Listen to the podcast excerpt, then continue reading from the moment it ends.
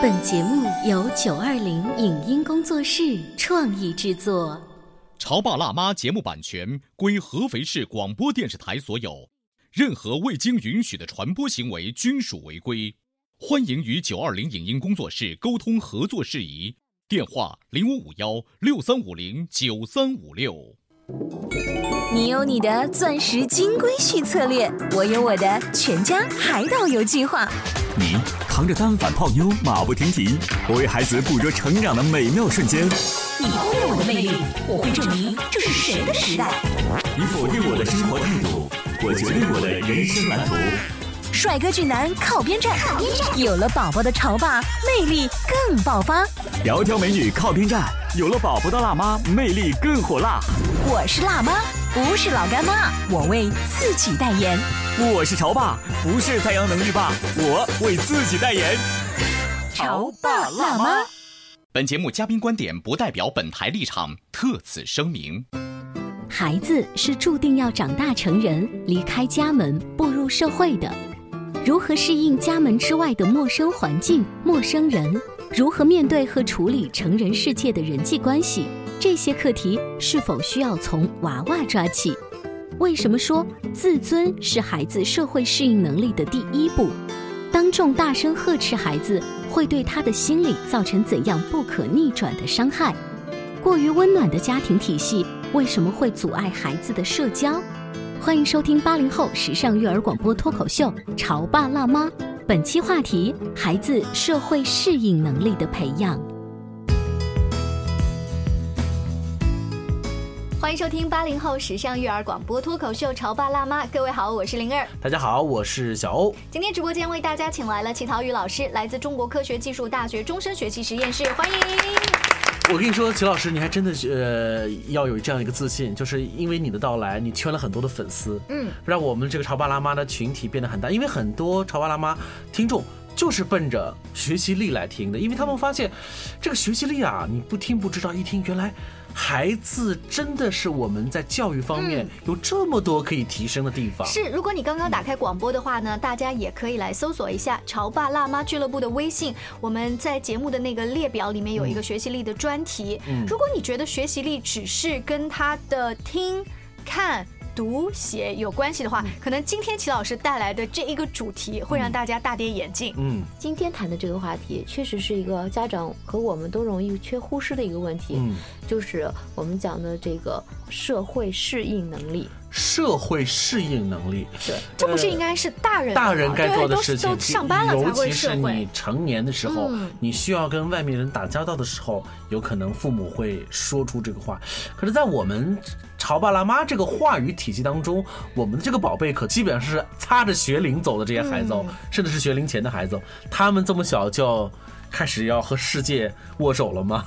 他从一出生就在跟世界握手。嗯，我们经常讲，小孩子上了幼儿园之后会有分离焦虑期，就是他离开父母会又哭又闹，然后在幼儿园里猛的叫，不愿意在幼儿园待着。其实都是孩子在一直在通过自己的方式构建自己的情绪感，构建自己的安全感，然后构建对社会的爱意。那么他通过他的感知到的东西来形成自己的价值观和未来我们说高的人生观。嗯，对，这些其实。在很小的时候就开始了，所以孩子的安全感的感知，其实也算是他社会适应能力的一种体现哈。对，如此说来的话，我就说一个小事例了。我曾经接触过一个陌生的小朋友，陌生到什么程度呢？就是不认识嘛，然后我们就简单的见面交流。我说，呃，小朋友，我是你的陌生人，你也是我的陌生人哦。可突然发现“陌生”这三个字，可能他不懂。喂，小朋友，问你知道什么叫做陌生人吗？他接下来的回答让我的眼睛碎了一地。他说：“嗯，陌生人就是坏人，就是警察要抓的人。”我说：“啊，为什么？这个小孩的就是安全教育题做的很我说：“谁告诉你的？妈妈说的呀。”后来我跟妈妈说：“对，我们在家里头说的是不要跟陌生人说话，因为陌生人就是那种大灰狼啊，比如狼外婆呀、拐子呀之类的。”当时我就会心里一凉。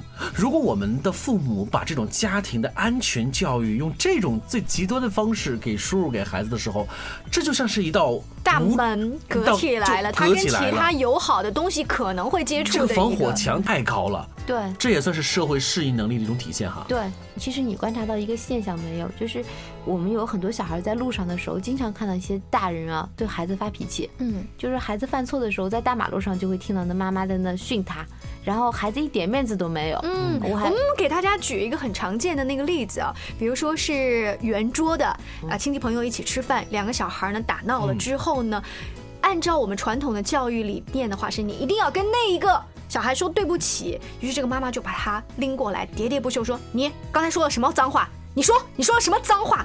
他的意思就是，难道要把那句脏话再说一遍吗？把那个脏话当众重复一遍。你说你说了什么？这是家长很喜欢说。那你有没有说对不起？现在再说一下对不起。过去说对不起，而且一定要按照妈妈讲的那种语气，要再重新说一遍对不起。这时候呢，饭桌上面就有一些家长说：“哎呀，谁谁谁妈妈还好啦，孩子反正就安慰他，打一个圆场。”这个妈妈反而对那个提醒的家长大声的斥责：“不行，小孩子现在就这样子没，一定要管教，一定就要他没面子，这样他才知道错，这样事情以后才不会发生。”嗯，他反而觉得这种当众斥责是给小孩最好的一个教育方法。嗯，所以在齐老师看来，这是很不恰当的。对，我觉得孩子其实从一出生开始，他就是一个独立的个体。嗯，他首先得学会被尊重，他只有自己得到了尊重，他将来才能学会尊重别人。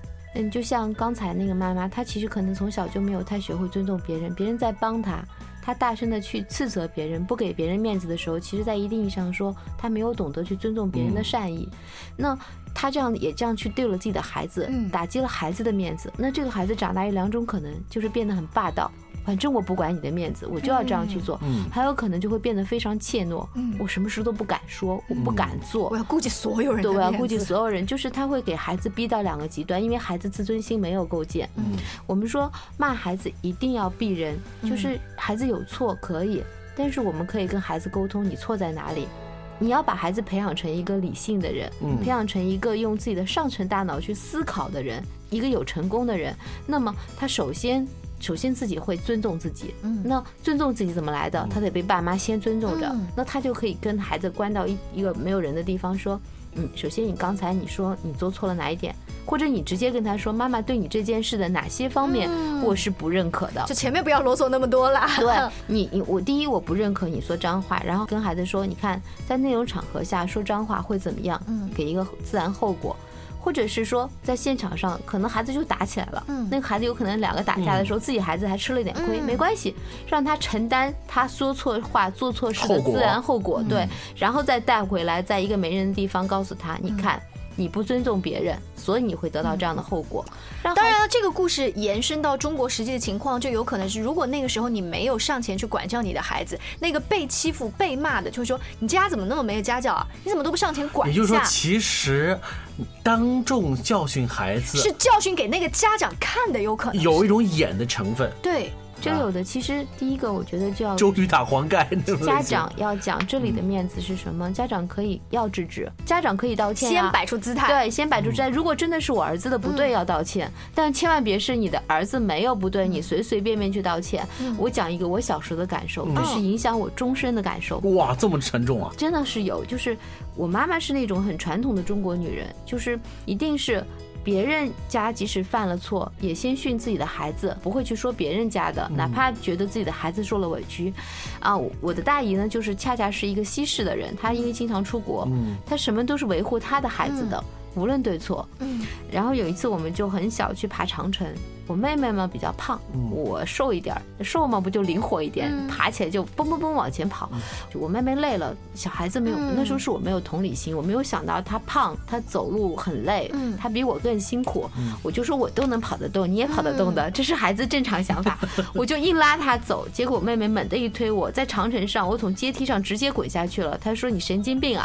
我当时倒不觉得疼，嗯，你觉得很委屈，你想帮他却被这样，对对，然后我就觉得委。屈，但是我我后来想想，因为他比我小十个小时，当时我妈妈对我的教育就是忍吧。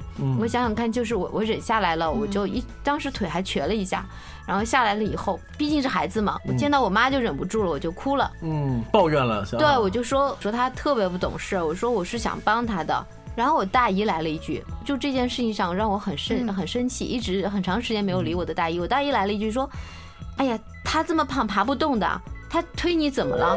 你非要拉他干嘛？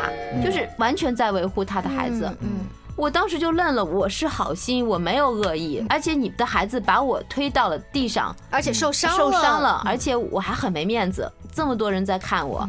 那我下来掉眼泪，你还这样去维护？就是妈妈反而没有站在你的角度来呵护一下你受伤的情况。对我妈妈当时看她姐姐发火了，但是我妈妈从小就比较让她姐姐，因为我大姨是非常强势的人，我妈妈就就来了一句，当时我妈其实看出她很心疼我，很不高兴，但是我妈还说了一句说，你看妹妹这么胖，她爬不动的。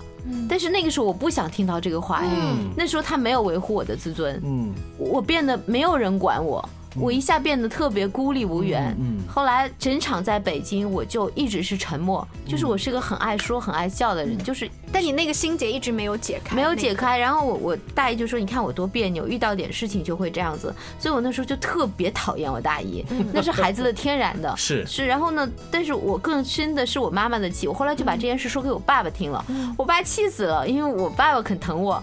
我爸就回来跟我妈说：“你在那个时候要维护的是自己的女儿，首先她摔着了，你有没有问他摔在哪里？第二件事，你应该据理力争，你要向我的女儿道歉。你怎么能把她推下去？你？”怎么能说她是神经病？嗯，然后你不去维护，爸爸为这件事跟我妈妈狠狠的吵了一架。你看这么多年后，齐老师在说起这个例子的时候，还很激动。对，所以那一刻他那么希望自己的妈妈可以站在旁边蹲下来抱抱他，来维护他的这种心尊严。我的而且齐老师把这个事例放在了今天的这个大的这个标题当中，就你很想用这种事例来试图说明那个事情对你的影响，以至于让你产生出你很多未来的恐惧感，比方说。人际交往的恐惧感，就是我很长时间才克服和适应。我有的时候在想，我就第一，我不太愿意去帮帮别人，对，就是我不会主动的去说我要帮你。虽然我很想帮你，我怕我的好意又被你拒绝，招之非议啊。对，第二件事情上来讲，我那时候很长一段时间，我是跟爸爸妈妈有很，就是我妈妈。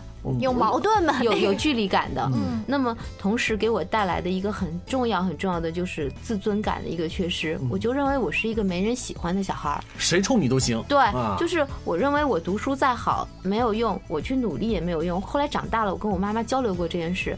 我我妈妈后来跟我说，说我那时候挺对不起你的。我妈说就说，其实阿姨意识到对对，说妈妈，但是那时候妈妈说她是个传统女人，她认为第一件事是说礼貌，礼貌，对，她把忘了我的自尊心，她其实对我自尊心打击是毁灭性的。那个时候我就特别难受。其实阿姨那一刻会不会还有一种想法，就是你是小孩儿？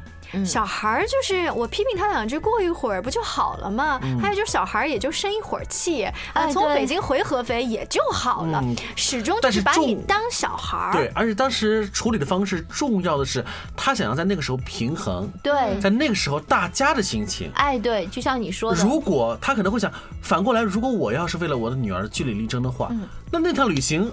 可能大家都不快活了，对对对，权衡一下，如果真的是有不快活的话，那只能让那个小孩不快活，我的孩子不快活，而不牺牲了一下我孩子的牺牲一个人保全大家，对，是，这是父母在处理问题上经常会去做的。可是为什么要牺牲自己的孩子呢？我觉得第一件事，父母是孩子最重要的保护屏障，嗯，所以你要想让孩子有很好的自尊心，能够构建出完整的自尊，是因为在任何时候，父母都会告诉你。我在你身边，你自己做的事情，妈妈尊重你，所以你要尊重自己。哦，那这个时候孩子就会觉得，第一，我有很强大的安全感。嗯，哎，我那时候我讲这件事的影响，是我安全感轰然倒塌。我没有安全感，因为在整个北京都是我妈陪着我，那边还有一个强势的大姨，那我我怎么办呢？我就沉默呗，我就不说话呗，我不惹事总行了吧？那我一直什么也不要。什么也不要吃，什么也不要玩，整个北京之行就是安静，嗯整个安静的不正常，但我妈都没有意识到。那么，嗯，后面还有很多就是妈妈不懂的情况下对我的影响。齐老师这个例子让我想起前一段时间我问我呃身边一个好朋友，他常年生活在美国，我说这美国人教育小孩跟咱们中国最大的不同是什么？他说其实不是语数外这一方面的开发，而是对小孩给他自尊一个平等对话的机会。这个我觉得正好。是跟刚才齐老师说那个形成一个鲜明的对比。稍微进一段广告，回来之后呢，我跟大家来说说这个例子。您正在收听到的是故事广播《潮爸辣妈》。潮爸辣妈播出时间：FM 九八点八，合肥故事广播，周一至周五每天十四点首播。二十一点重播。网络收听，请下载荔枝 FM、蜻蜓 FM、阿基米德、喜马拉雅、中国广播以及苹果 Podcasts，搜索“潮爸辣妈”订阅收听。微信公众号请搜索“潮爸辣妈俱乐部”，参与节目互动哦。潮爸到，辣妈到，准爸到，育儿专家，请。中国内地首档八零后时尚育儿广播脱口秀，陪你一起吐槽养育熊孩子的酸甜苦辣，陪你一起追忆自己曾经的小世界。潮爸辣妈。本节目嘉宾观点不代表本台立场，特此声明。孩子是注定要长大成人、离开家门、步入社会的。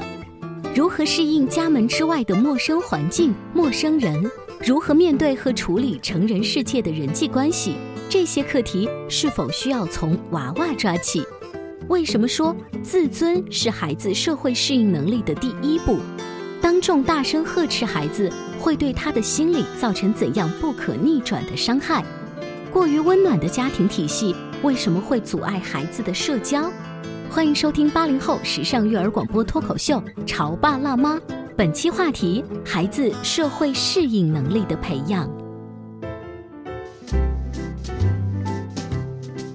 家继续收听《潮爸辣妈》。今天小欧跟灵儿为大家请来了齐涛宇老师，来自中国科学技术大学终身学习实验室。在上半段的时候，齐老师用自己童年时候在北京长城玩的一个例子，跟我们聊到了妈妈当年如果可以蹲下来安慰你，起码的这种尊重会让你心里的安全感要好很多。对，嗯，我刚才也提到说，我问身边的这个闺蜜，她们在美国就是教育小孩怎么个尊重，你能给我举点例子吗？她说有一。次我们去爬山，那么爬到那个高山的山峰之后呢，大人一般会有一个区域可能赏风景，会有一个小孩子区域在那个地方玩 party。结果刚好有一个孩子不在小孩子区，他跑到了大人的区域，说了一句：“哇。”这里风景不错，这个地方的角度果然比我们小朋友的那个地方好。那么在中国，大多数的家长就会说：“哎呦，小人精一样。”嗯，就哦过去吧，过去吧。但是在美国，他仔细观察了一下，那些大人是蹲下来说：“哦，是吗？那你觉得这里看到的风景是什么样子的？你那边是什么样？你为什么觉得这里好？”我就在细细的回味我朋友跟我讲的这个例子，就是很典型的，他把你讲的这句话当人话，所以他才会跟你有交流。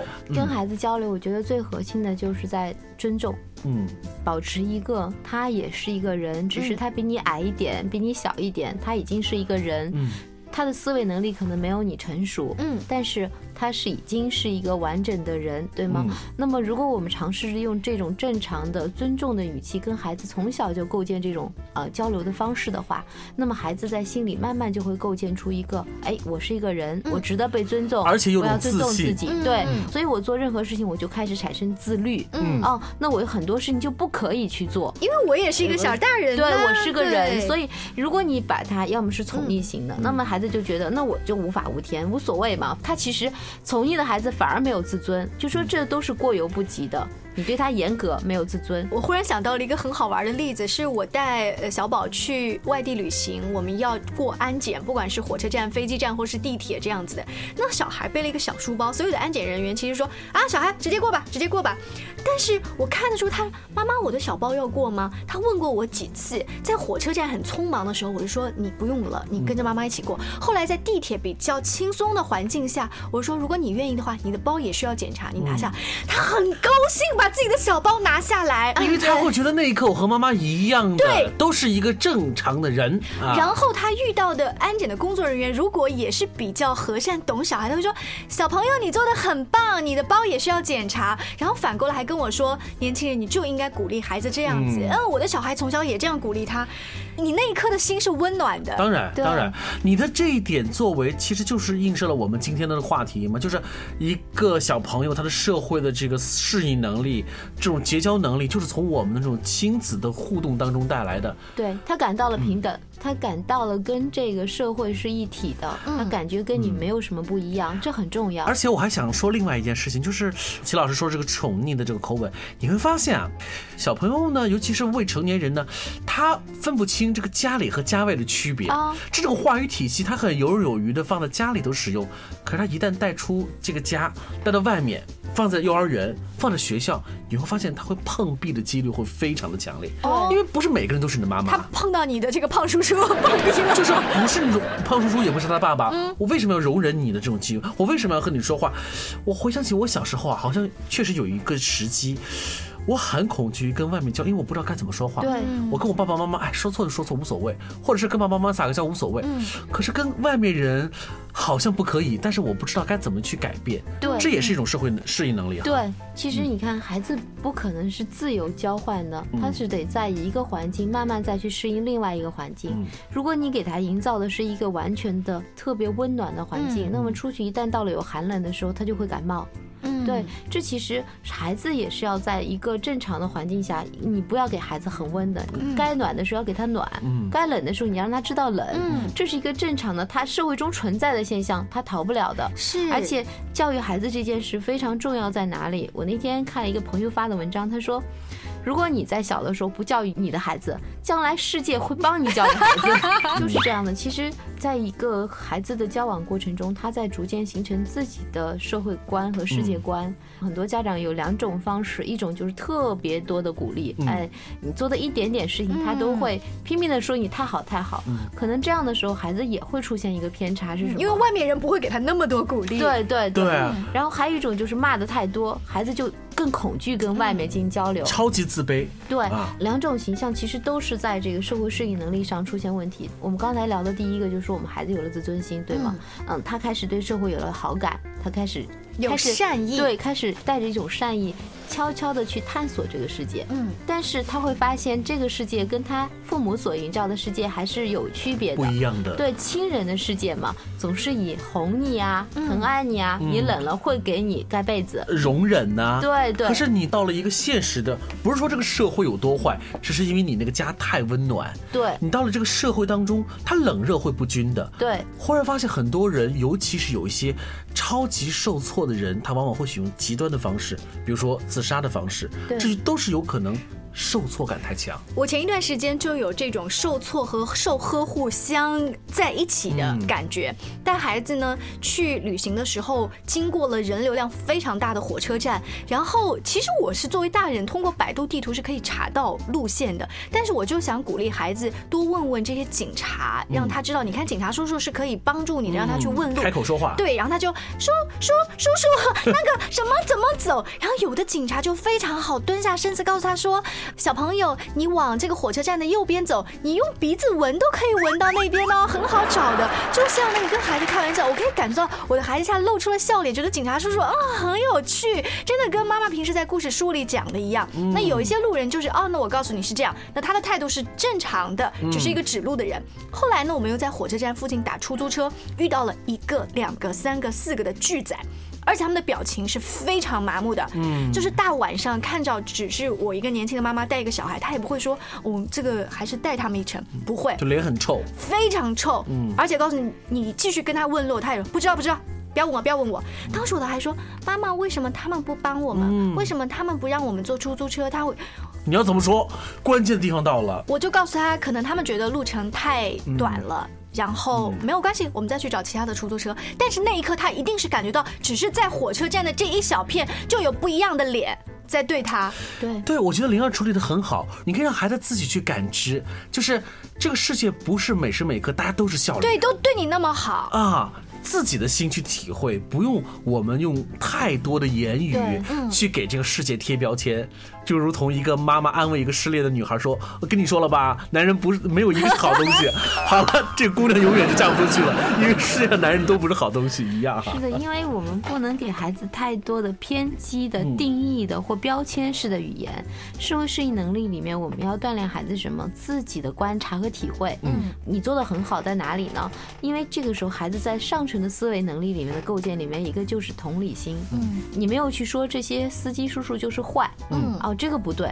别人不愿意带你不代表他坏。对，因为他可能当时心情正好不好，对也可能他当时正好会怎么样，你会说，哎，因为他什么原因，但你不要给他找理由。还有时候，你甚至也可以告诉他说，如果你这样冷冰冰的对别人的时候，你是不是有点难过？哎，他会说，对我挺难过的。那你就告诉他说，那你是不是可以学着微笑着对别人？人家说会笑人运气不会太坏，你这时候会教他去笑嘛？你就说，哎，那你看冷冰冰的时候，你会觉得好冷，对吗？所以你要学会笑。嗯，说你帮到别人的时候，你是不是会感到温暖？他说对。那以后你是不是遇到别人需要帮助的时候，也可以去帮别人一把？哎，这个时候他就会学会两件事情。嗯，所以你在社会适应能力里面，就是在生活中，第一不要打标签，嗯，第二不要随便的给别人下定义，因为你不是他。你怎么知道他心里在想什么？是我们前一段时间曾经请过一个嘉宾，那个老师当时说的一个道理，就是你的道理都不是他的道理，只有他经历过的才是他的道理。听上去有一点绕，但就像齐老师刚刚说的，一定要让他自己经历。对，因为孩子一定是通过自我的经验进行学习的。孩子是不可能因为你去说的来变成他的经验。是，如果这个孩子真的是把你所说的每一句话当做是这个世界真实的样子的话，那这个孩子还真的是有问题了。他就活出另外一个你的拷贝版。他他这真的是走不出这个世界了。对，我们已经讲说人要有格局。这个格局是怎么来的？每个人都有自己的界，嗯，我们总有情绪不好的时候，总有看问题比较狭隘的时候，这很正常。嗯，那我们不希望我们的孩子在我的格局之下再成长，嗯，格局就会比你还低。是。对，你要给孩子突破你的机会，突破你的机会是什么？我不去看，我不去告诉孩子这个世界是什么。你感知到的世界，但是爸爸妈妈能干嘛呢？我能引导你去看更好的世界。哎，你刚才说的这种社会适应能力的锻炼的一个方法，确实就是旅行。嗯，为什么古人说读万卷书不如行万里路？是。你去走世界的过程中，你去观察到不同的社会、不同的人文、不同的文化，嗯。啊，跟不同的人交往，哎，你会感受到社会的方方面面。嗯，尤其是不要在家庭条件非常好的情况下，什么都订头等舱，什么都走 VIP 通道，对，那你就看不到这个社会本来大部分吃瓜群众该有的样子。